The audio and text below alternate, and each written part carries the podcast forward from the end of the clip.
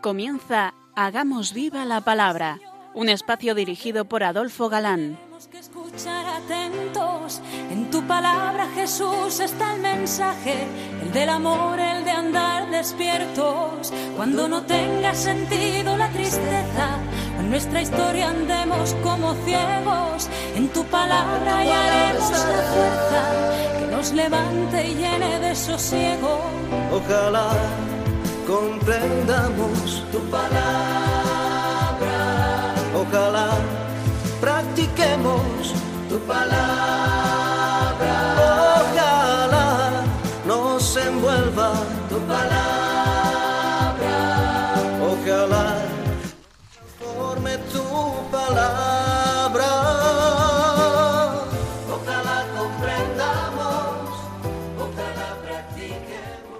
Bienvenidos al programa Hagamos viva la palabra. Estamos ante ustedes Katy González, Adolfo Galán. y Ana García.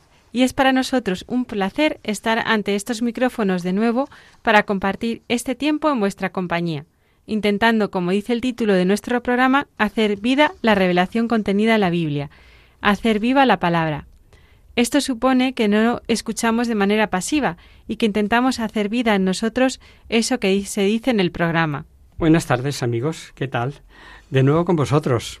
Nos quedábamos la pasada emisión comenzando a desarrollar el capítulo 11 de nuestro libro de Hechos de los Apóstoles con la acogida mm, por parte de Pedro de los gentiles en la iglesia. Tras aquella visión del mantel eh, que rompía con los tradicionales moldes judíos de la alimentación, alimentos puros, impuros, y que suscitó las quejas de los nobles descendientes de Abraham, acostumbrados a las estrictas observancias legales. Quejas de los que Lucas llama los de la circuncisión. Como Pedro había obrado en todo momento conforme al mismo Dios le había ordenado, nada mejor que contar paso a paso cuanto ocurrió. Y así lo hizo. Vuelve de nuevo, ya explicamos esto en el capítulo anterior, el que Pedro diga que la voluntad de Dios, revelada en la visión del mantel de mata y come por tres veces, y oí una voz que me dijo, Vamos, Pedro, mata y come. De ninguna manera, Señor, respondí. Yo nunca he comido nada manchado ni impuro. Por segunda vez oí la voz del cielo que me dijo, No consideren manchado lo que Dios purificó.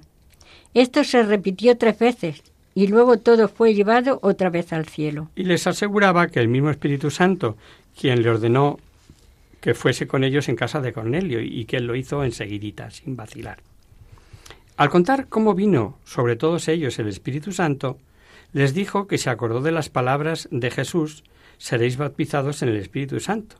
Y claro, el final era algo irrefutable, pues Pedro dice, ¿quién era yo para poner obstáculos a Dios? Leámoslo. Apenas comencé a hablar, el Espíritu Santo descendió sobre ellos, como lo hizo al principio sobre nosotros. Me acordé entonces de las palabras del Señor. Juan bautizó, bautizó con agua, pero ustedes serán bautizados en el Espíritu Santo.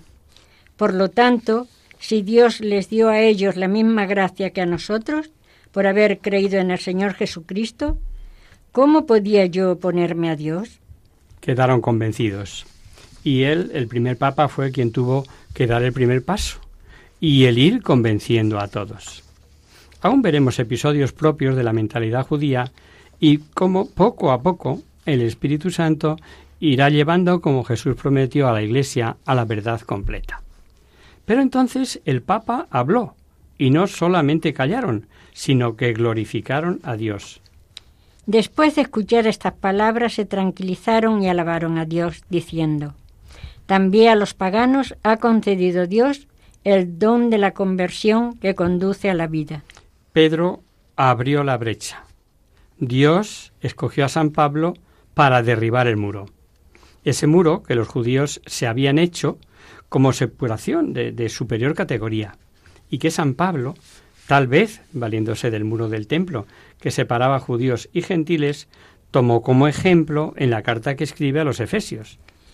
Porque Cristo es nuestra paz. Él ha unido a los dos pueblos en uno solo, derribando el muro de enemistad que los separaba. El muro de enemistad que los separaba. Y, como dice, se vale de causas segundos y respeta la libertad humana. Resulta que, precisamente, por la persecución, el Evangelio se irá extendiendo hasta llegar al mundo entero.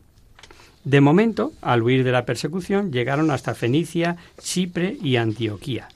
Y aquí nos vamos a encontrar con una de esas paradojas que el cristianismo tiene y por las que muchos se han roto la cabeza. Antioquía era la capital de Siria. De allí era el autor del libro, como sabemos, San Lucas. Y en ella había muchos judíos. A ellos, como estaba ordenado por Jesús, se les predicaría primero, y así lo hicieron los recién llegados. Mientras tanto, los que se habían dispersado durante la persecución que se desató a causa de Esteban, llegaron hasta Fenicia, Chipre y Antioquía, y anunciaban la palabra únicamente a los judíos. Existían eh, dos Antioquías, entre paréntesis, una llamada Antioquía de Pisidia en Asia Menor, y que veremos fue visitada por San Pablo y Bernabé en su segundo viaje, y esta de la que hemos hablado, la Antioquía de Siria. La ciudad, esta de Antioquía, hoy Antaquia, se localiza en lo que hoy es Turquía, situada en el margen oriental del río Orontes. Fue fundada a finales del siglo IV por Seleuco I Nicátor, como capital de su imperio en Siria. Seleuco I había servido como general con Alejandro Magno. Antioquía fue llamada la Reina de Oriente, pues situada sobre el camino entre Oriente y Occidente, fue un importantísimo centro comercial. Por muchos siglos fue una de las principales ciudades del Imperio romano, la tercera, tras Roma y Alejandría, con una población de medio billón de habitantes. Si alguna ciudad presumía o podía presumir de ciudad de placer, esa era Antioquía, un centro de refinamiento y molicie moral, con maravillosas avenidas, con columnas de alabastro que se iluminaban por la noche, piscinas de agua templada, bosque y jardines sagrados, foco de cultura helenística. Allí practicaban los más licenciosos ritos en su templo de Apolo. Y he aquí la paradoja. Allí, dice el texto, que un crecido número recibió la fe y se convirtió al Señor. Allí fue donde volveremos a recordar a los discípulos que se les empezó a llamar cristianos.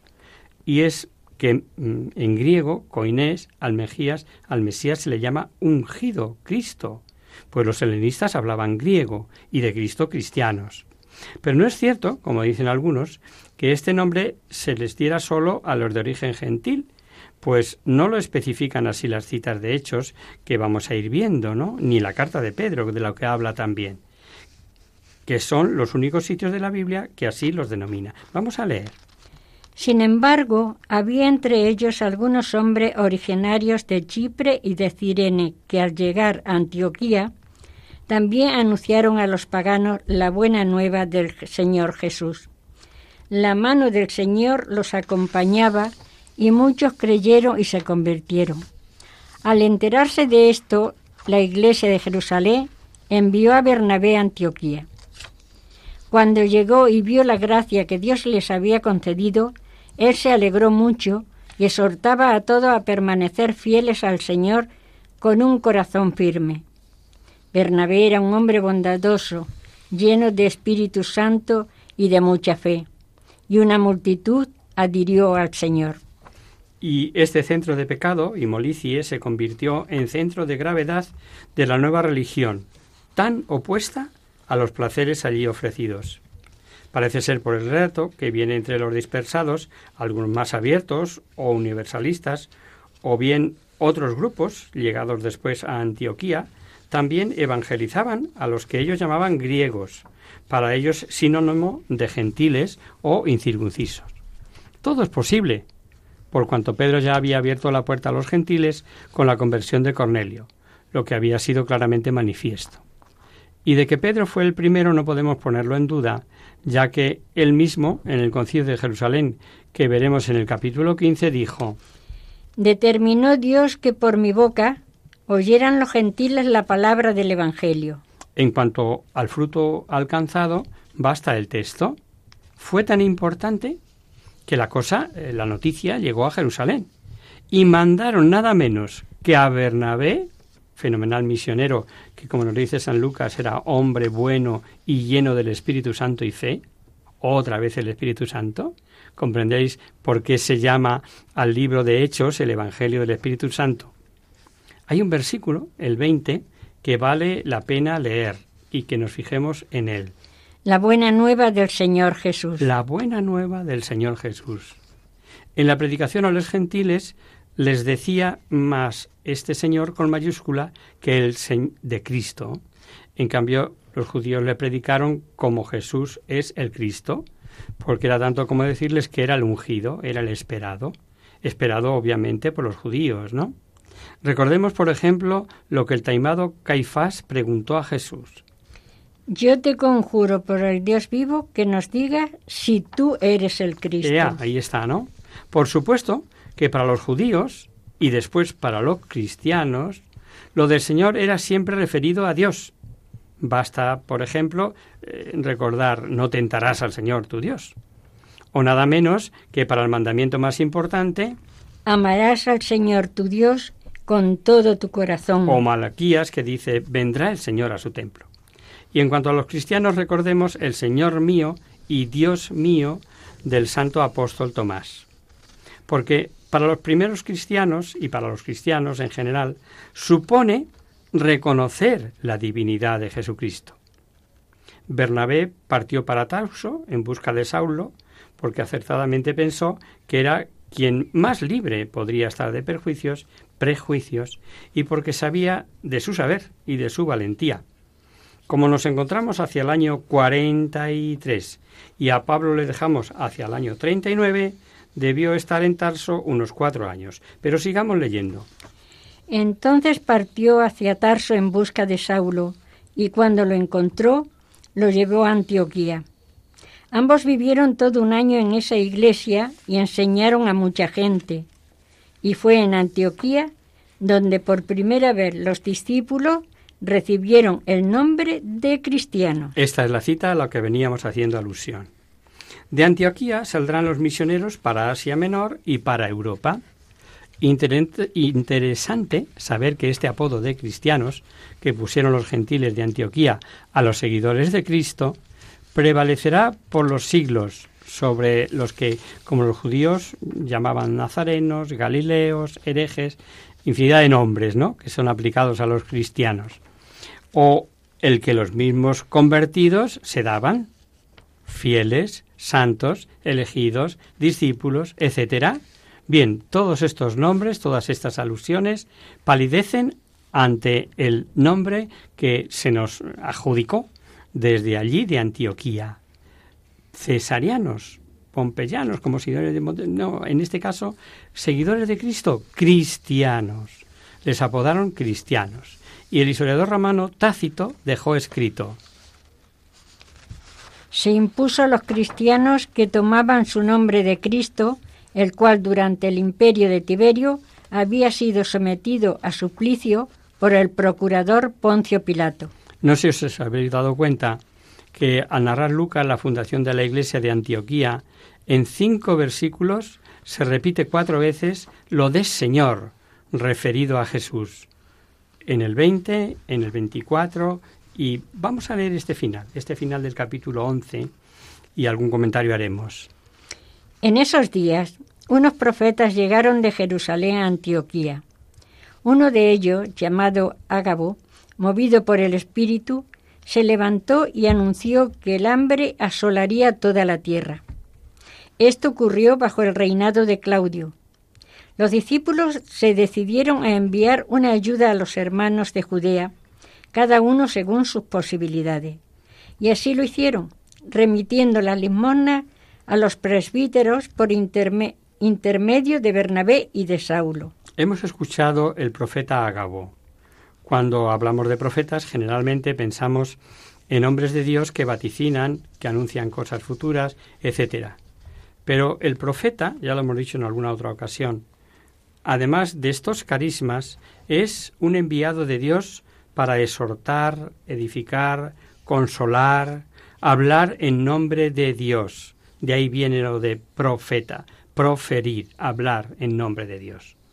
Y en el Nuevo Testamento también se habla de profetas, como habréis oído, y ciertamente exhortaban, eh, consolaban, etcétera. Podemos ver, mm, por ejemplo, cómo Pablo aconsejaba a quienes tenían este carisma.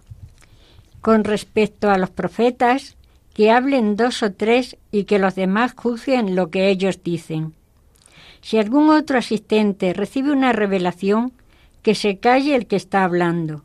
Así todos tendrán oportunidad de profetizar, uno por uno, para que todos sean instruidos y animados. Este Ágabo, profeta, bien pudiera ser el mismo que en otra ocasión veremos que profetiza con una acción simbólica la prisión de Pablo. Con independencia de la que profecía sobre el hambre se cumplió en tiempos de Claudio, no siempre se agudizó en los mismos días ni en los mismos lugares. Vamos a hacer ahora una pequeña pausa musical, si os parece.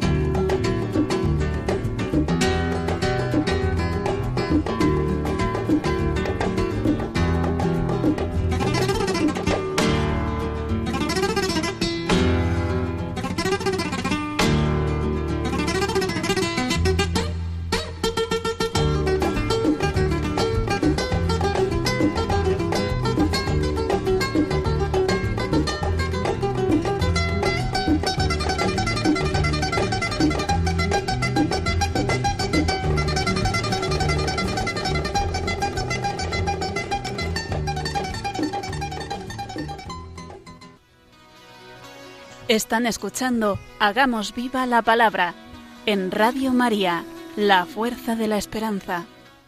Amigos, de nuevo con vosotros tras este breve descanso musical. Os recordamos, queridos oyentes, que sintonizáis el programa Hagamos viva la palabra. Si queréis contactar con nosotros vía correo postal, lo podéis hacer a Radio María, Paseo Lanceros número 2, primera planta 28024 de Madrid y si lo preferís al correo electrónico hagamos viva la palabra arroba radiomaria.es. Para los que os acabáis de incorporar, deciros que estamos analizando el libro de Hechos de los Apóstoles, terminando el capítulo 11. Efectivamente, así es. Eh, leíamos antes del descanso este final del capítulo 11 que vamos a recordar. En esos días, unos profetas llegaron de Jerusalén a Antioquía. Uno de ellos, llamado Ágabo, movido por el Espíritu, se levantó y anunció que el hambre asolaría toda la tierra. Esto ocurrió bajo el reinado de Claudio. Los discípulos se decidieron a enviar una ayuda a los hermanos de Judea, cada uno según sus posibilidades. Y así lo hicieron, permitiendo la limosna a los presbíteros por intermedio de Bernabé y de Saulo. Eh, no tenemos eh, que identificar necesariamente el hambre de esta ocasión, con la necesidad de la colecta. Pablo lo hará más de una vez, hará varias colectas para los de Jerusalén y pues lo refiere en la carta a los romanos o en los corintios o los gálatas. Y ya se dijo que la iglesia de Jerusalén debió quedar muy empobrecida a partir de aquel entusiasmo inicial que tuvieron eh, en despojarse de cuantos poseían, probablemente sin valorar, por ejemplo, que enajenar bienes de producción solo conduce al desamparo futuro. En Jerusalén recibieron a Pablo y Bernabé, portadores de la colecta, dice el texto, los presbíteros. ¿Quiénes eran estos presbíteros? Llama la atención que no se mencione a los apóstoles. Lo más probable es que los apóstoles estuviesen unos en la cárcel, como veremos, inmediatamente a Santiago, que fue degollado por el de Sagripa I, y a Pedro y otros dispersos, como después eh, de la milagrosa liberación de Pedro, tuvo que él mismo hacer lo mismo. Hay que tener en cuenta que el nombre de presbítero y el nombre de obispo en este libro, que es tanto como decir en los primeros tiempos del cristianismo, en muchas ocasiones no se distingue, se encuentran como identificados. Obispo hoy, según lo entendemos, o sea, con plenitud de poderes, incluido por tanto el de poder conferir esos poderes a otros, tendremos que verlo en otros libros, como las cartas de Timoteo y Tito, eh, imponiendo las manos, etc. Naturalmente, no se usaba entonces el nombre de sacerdote, porque ese era usado habitualmente por los judíos.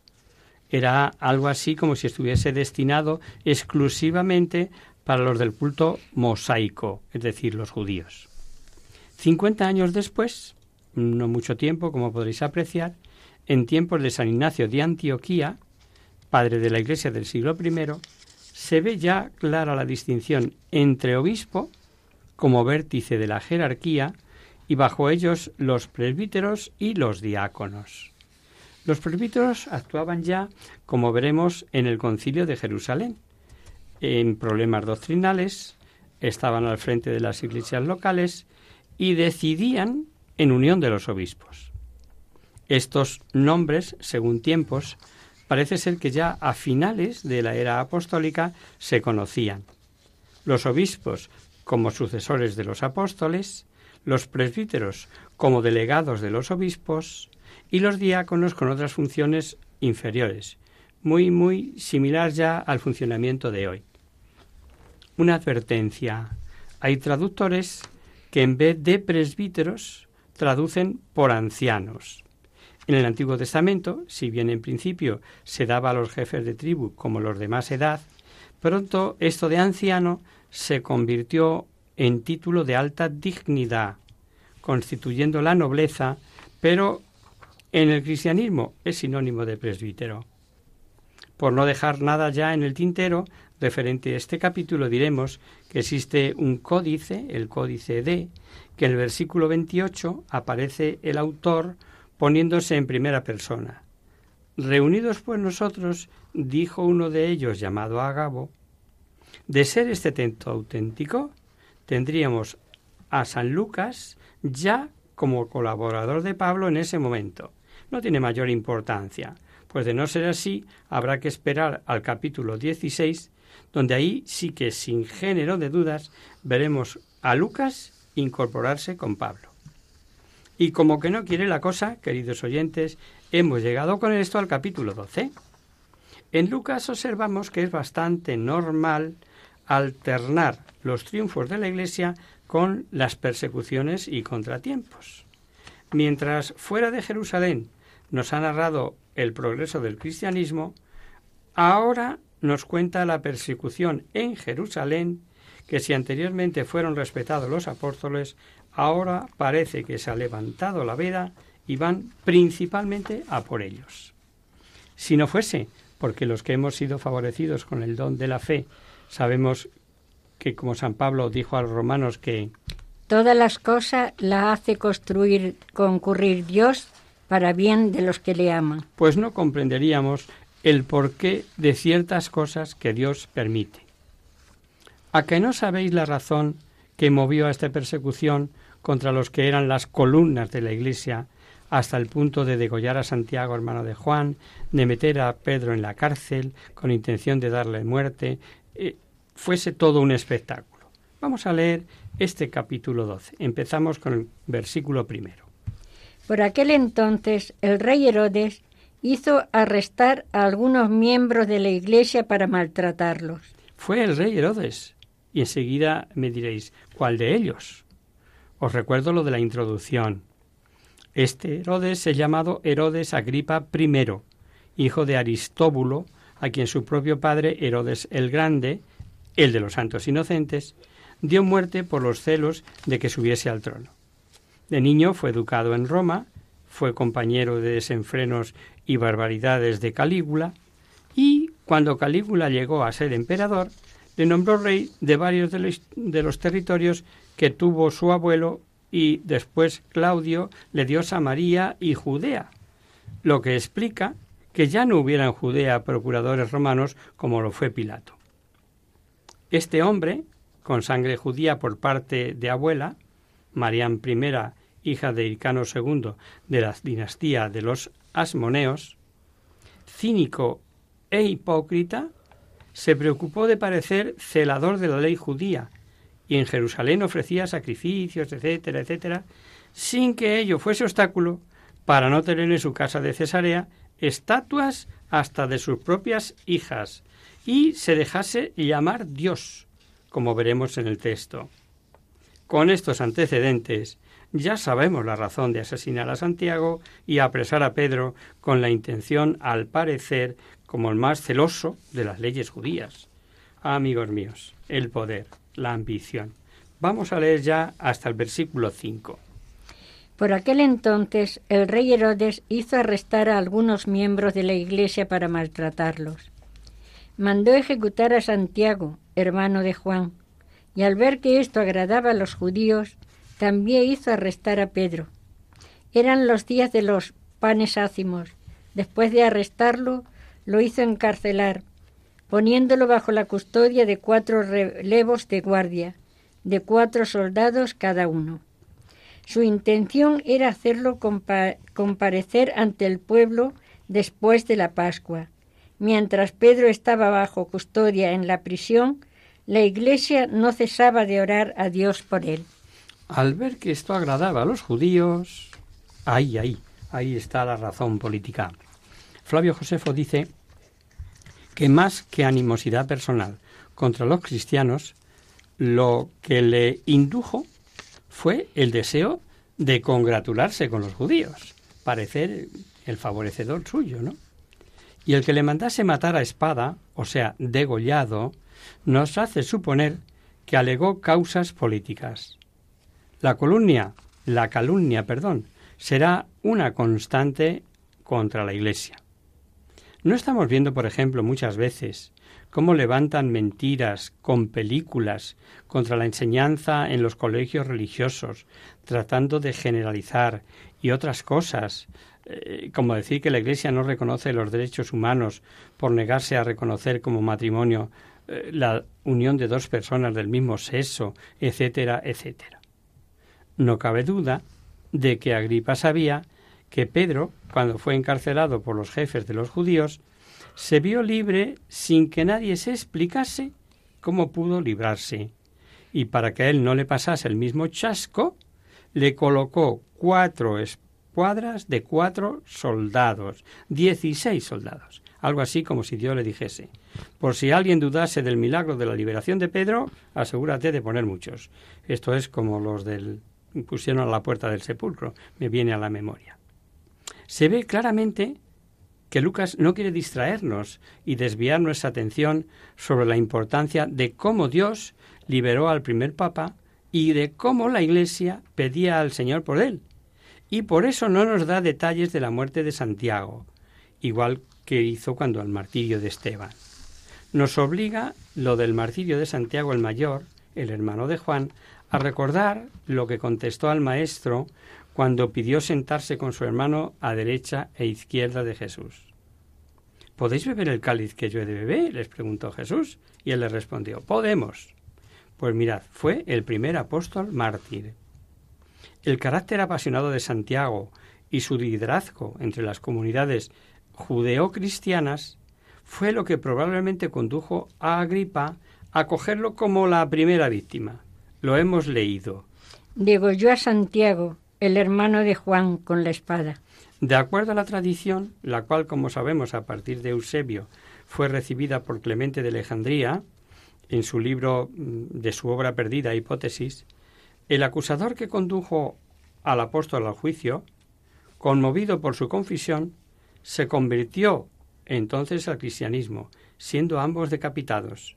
Como Clemente testifica expresamente que el relato le fue dado por aquellos que estaban frente a él, esta tradición cuenta desde luego con los mejores fundamentos que muchas otras tradiciones y leyendas relativas a las obras apostólicas y la muerte de Santiago. O sea que nos queda claro eh, por esta tradición, como decimos, tan probada, que murió a espada y fue el primero. De pasada diremos que fue el apóstol que, según una antigua tradición, llegó a esta España y que por eso es nuestro patrón. Y de acuerdo con esta tradición, Santiago el Mayor, habiendo predicado el cristianismo en España, retornó a Judea y fue ejecutado por orden de Herodes. Su cuerpo fue milagrosamente trasladado a Idia Flavia, el noreste de España, noroeste de España, y posteriormente a Compostela, cuya ciudad, especialmente durante la Edad Media, se convirtió en uno de los más famosos sitios de peregrinaje en el mundo. Y este año, como sabéis, es año compostelano. Bueno, ahí andan los estudiosos de si esta tradición es de fiar o no. Cierto que data, no como suele decirse del siglo VIII, sino realmente antes, pues hay del siglo IV y V datos relativos a ella. Pero bueno, dejemos a los estudiosos como siempre decimos.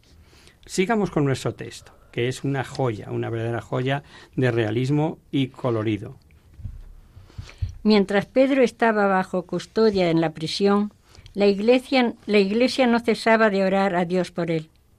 La noche anterior al día en que Herodes pensaba hacerlo comparecer, Pedro dormía entre los soldados, atado con dos cadenas y los otros centinelas vigilaban la puerta de la prisión. De pronto apareció el ángel del Señor y una luz resplandeció en el calabozo. El ángel sacudió a Pedro y lo hizo levantar diciéndole, levántate rápido. Entonces las cadenas se le cayeron de las manos.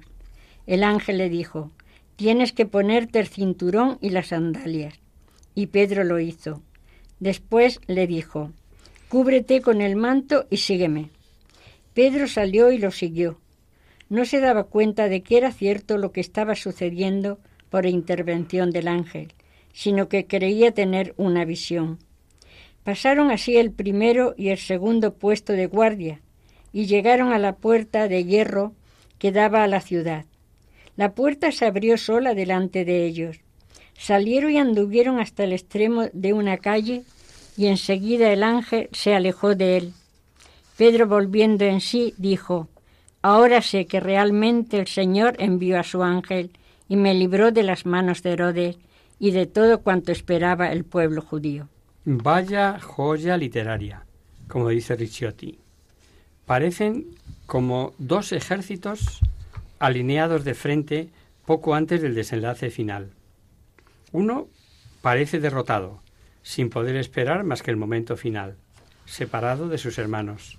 Pedro con dos soldados a los que estaba encadenado y otros dos en la puerta de la prisión.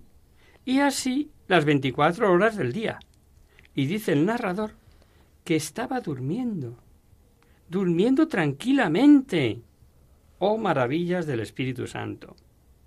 Y el otro ejército, los cristianos, fuera, contra todo un poderoso rey Agripa, manejando sus únicas armas, la oración y el habitual detalle de Lucas. Oración insistente. Vaya detalle.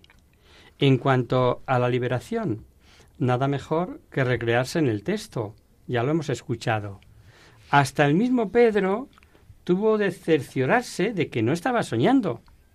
Ángel luminoso, cadenas, puertas, soldados como de papel.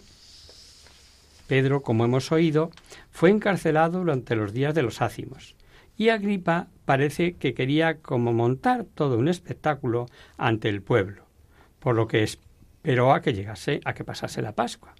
No olvidemos que en estas fiestas se juntaban en Jerusalén hasta muchos miles de judíos venidos de todo el mundo, y también sin duda que así presumía de cumplimiento de la ley, respetando la Pascua. Pero el presunto espectáculo les falló. Vamos a seguir aquí el próximo día, si Dios quiere, pues hoy el tiempo se nos ha ido, queridos oyentes.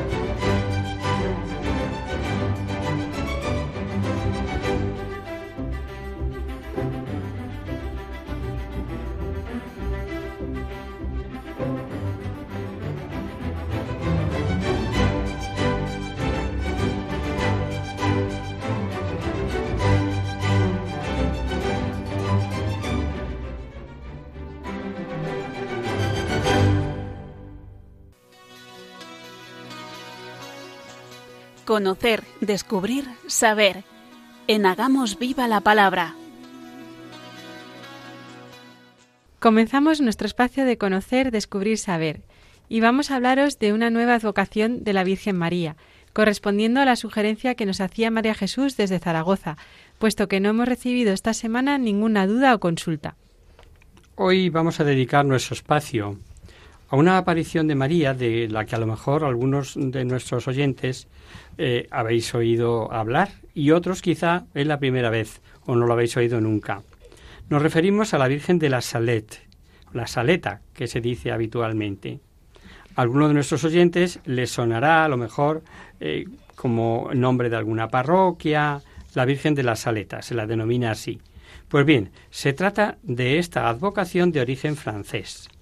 La Santísima Virgen se aparece a dos pastores, Massimino de 11 años y Melania Calvat de 15, en La Salette, un lugar situado a 35 kilómetros de Grenoble, en Francia. La aparición ocurrió el 19 de septiembre de 1846. Melania, la pastorcilla, escribió el relato de la aparición muchos años después. Veamos cómo describe a la Santísima Virgen. La Virgen era majestuosa, imponente, imponía un temor respetuoso, a la vez que su majestad imponía respeto, mezclado de amor, atraía hacia sí. Su mirada era dulce y penetrante, sus ojos parecían hablar con los míos. La dulzura de su mirada, su aire de bondad incomprensible, hacía comprender que ella quería darse. Era una explosión de amor que no se puede expresar con lenguaje humano. La Santísima Virgen era muy bella y toda hecha de amor. Parecía que la palabra amor se escapaba de sus labios, plateados, purísimos. Me parecía como una buena madre, llena de bondad, de amabilidad, de amor, de compasión y de misericordia. En el relato, Melania dice que María lloraba mientras hablaba de los castigos que vendrían a la humanidad si no se convertía. Por eso se la conoce también como la Virgen de las Lágrimas de Salet. Leamos cómo lo cuenta la propia Melania en su relato. La Santísima Virgen lloraba durante casi todo el tiempo que me habló. Yo hubiera querido arrojarme a sus brazos y decirle Mi buena madre, no lloréis, yo os quiero amar por todos los hombres de la tierra. Pero me parecía que me respondía ¿Hay tantos que no me conocen? La, vista de la Santísima Virgen era por sí sola un paraíso cumplido. Tenía en sí todo lo que podía satisfacer, pues la tierra quedaba olvidada. Lo que más le llamó la atención a Melania fue su voz, la mirada de la Virgen, y ella lo describe así. La voz de la bella señora era dulce, encantaba, cautivaba, alegraba el corazón. Mi corazón parecía saltar o querer, querer ir a su encuentro para derretirse en ella. Los ojos de la Santísima Virgen no pueden describirse con lenguaje humano. Para hablar de ellos sería preciso un serafín. Haría falta la palabra del mismo Dios, de ese Dios que ha hecho a la Virgen Inmaculada, obra de todo su poder. Parecían mil y mil veces más bellos que los brillantes, que los diamantes, que las piedras preciosas y brillaban como dos soles. Eran dulces, la dulzura misma. En sus ojos se veía el paraíso. Cuanto más la miraba, más la quería ver, y cuanto más la veía, más la amaba, y la amaba con todas mis fuerzas. Después de estas em, descripciones, tan vibrantes como vemos y tan llenas de matices, ella escribe el mensaje que le dio Nuestra Señora a la Virgen María. Escuchemos con atención. Dios va a castigar al mundo de una manera sin precedentes. Ay de los habitantes de la tierra. Dios va a derramar su cólera, y nadie podrá sustraerse a tantos males juntos. Los jefes, los guías del pueblo de Dios, han descuidado la oración y la penitencia, y el demonio ha ofuscado sus inteligencias. Dios permitirá al diablo poner divisiones entre los soberanos, entre las sociedades y en todas las familias. Se sufrirán penas físicas y morales. Dios enviará castigos que se sucederán durante más de 35 años. Recordemos que esta aparición tuvo lugar en 1846 y sus avisos, ahora que el tiempo ha pasado, vemos que eran ciertos. El mensaje continuaba diciendo Los libros malos abundarán en la tierra y los espíritus de las tinieblas extenderán por todas partes un relajamiento universal en todo lo relativo al servicio de Dios. El vicario de mi hijo tendrá mucho que sufrir, porque por un tiempo la Iglesia será entregada a grandes persecuciones. Esta será la hora de las tinieblas. La Iglesia tendrá una crisis espantosa. Dado el olvido de la santa fe de Dios, cada individuo querrá gobernarse por sí mismo e imponerse a sus semejantes, se abolirán los poderes civiles y eclesiásticos, todo orden y toda justicia serán hollados. Por todas las partes se verán homicidios, odio, envidia, mentira y discordia, sin amor por la patria ni por la familia. Los gobernantes civiles tendrán un mismo plan que será abolir y hacer desaparecer todo principio religioso para dar lugar al materialismo, al ateísmo, al espiritismo y a toda clase de vicios. Cosa que sigue actualmente, ¿no? Finalmente se dirige a todos los cristianos y esto, amigos míos, es válido tanto para entonces como para ahora. Yo dirijo una premiante llamada a los verdaderos discípulos del Dios vivo. Ya es hora de que salgan y vengan a iluminar la tierra. Id y mostraos como hijos queridos míos. Yo estoy con vosotros y en vosotros. Que vuestro celo os haga hambrientos de la gloria de Dios y de la honra de, de Jesucristo.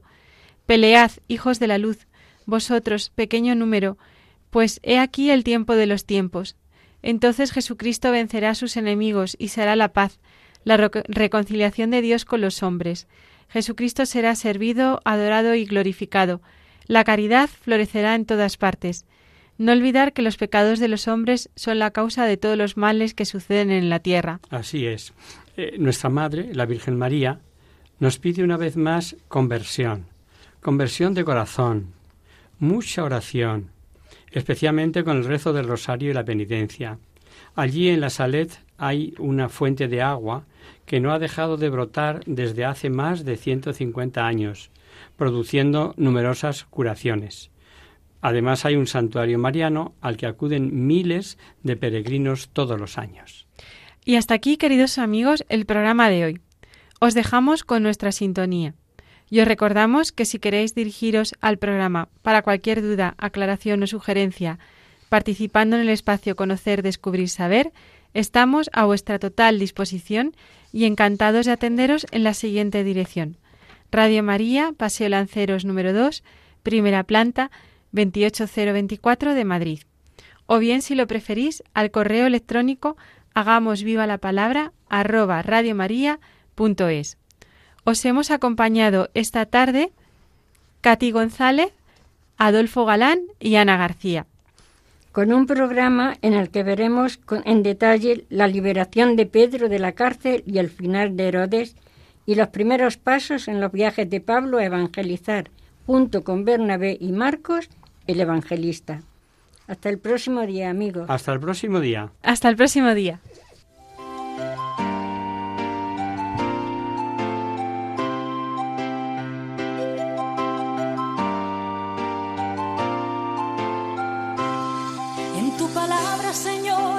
Clave. Solo tenemos que escuchar atentos. En tu palabra, Jesús, está el mensaje, el del amor, el de andar despierto. Así concluye Hagamos viva la palabra con Adolfo Galán. Andemos como ciegos en tu palabra y haremos la fuerza que nos levante y llene de sosiego. Ojalá